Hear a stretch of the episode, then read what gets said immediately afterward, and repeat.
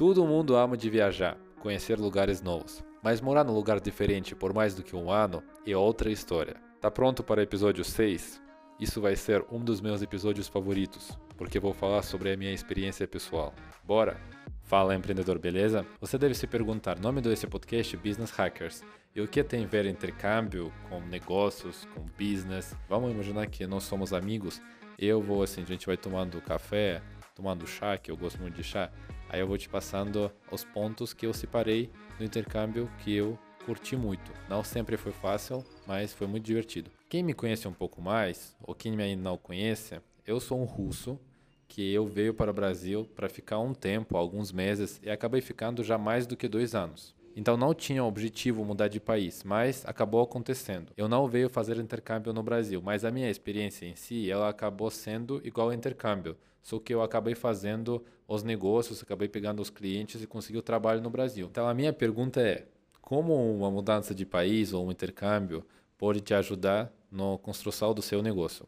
Porque assim, analisando a minha experiência, eu vi que mudança de país é muito parecido com negócio, porque você vai começar do zero. Então, quando eu me mudei, eu não conheci nada, não conhecia as pessoas, não conhecia os lugares. Imagina você sair na rua, você não sabe para qual padaria você vai, para qual shopping center você vai, tudo vai ser novo para você. Isso que eu falei é coisas básicas, mas mais difícil nisso tudo, você vai ter que conhecer pessoas novas, porque o nosso cérebro é muito preguiçoso. Eu já vi muita gente que fala: ah, eu tô com preguiça de conhecer gente nova. E realmente tem que se esforçar muito. Em toda essa experiência, você vai acabar conhecendo muita gente nova. E você vai criando uma habilidade que eu acho mais importante na vida do empreendedor. Você vai aprender a lidar com pessoas, com pessoas novas, com muitas pessoas. Vai aprender a separar os perfis das pessoas, o que a pessoa quer de você, sacar isso. E essa habilidade, no meu opinião, é uma habilidade de ouro toda pessoa conhece como é difícil falar outra língua. Então agora imagina, eu sou russo, coloca lá no Google alfabeto russo para você ter uma noção o que que é. Vai parecer meio japonês, mas falar uma outra língua, cara, isso é uma complicação da vida. Eu pensei, por que não tem muita estrangeiro no Brasil? Tipo assim, em São Paulo tem bastante estrangeiro sim, mas se você vai para os lugares mais pequenos, cidades mais pequenas no Brasil, não tem muito estrangeiro. Então eu acho que o que limita as pessoas para viajar é a língua, porque a língua é diferente. Então, assim, eu conheço muitos poucos russos que viajaram para o Brasil. Então, a língua para mim foi um momento bem difícil, mas eu fui estudando aos poucos, sabe? Eu não estava me forçando.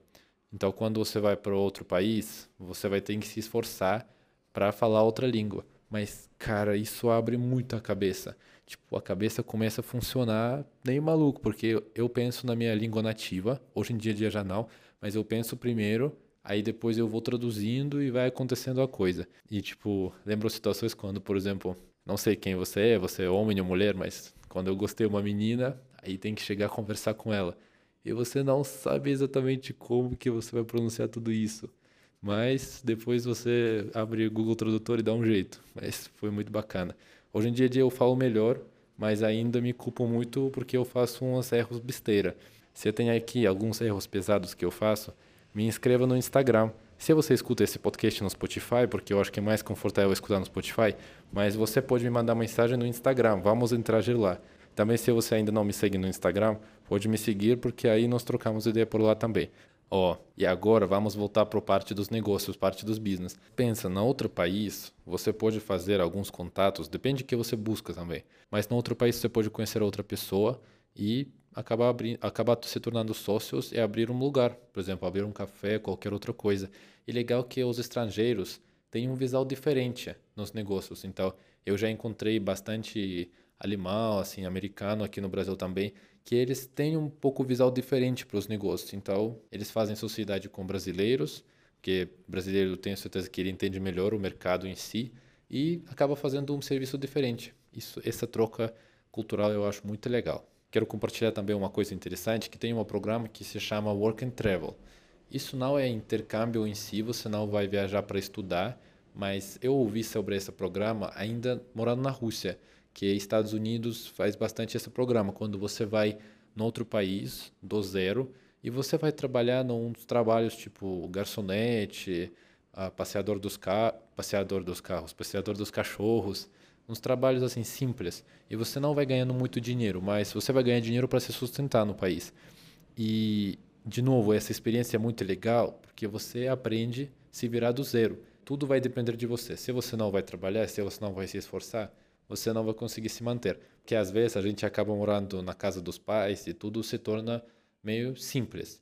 Mas fazendo uma experiência dessa, você tenho certeza que você vai sair da zona de conforto. Se você quer realmente mudar a sua cabeça, procura lá na internet, Work and Travel, programas, dá uma pesquisada e, cara, tem umas coisas que realmente mudou muitas vidas. Eu conheci um cara que ele é russo e ele fez esse programa e, cara, ele falou para mim assim que ele fez com 22 anos, agora ele tem 30, eu acho. Se tornou empresário e tá com a empresa dele, tá fazendo projetos dele.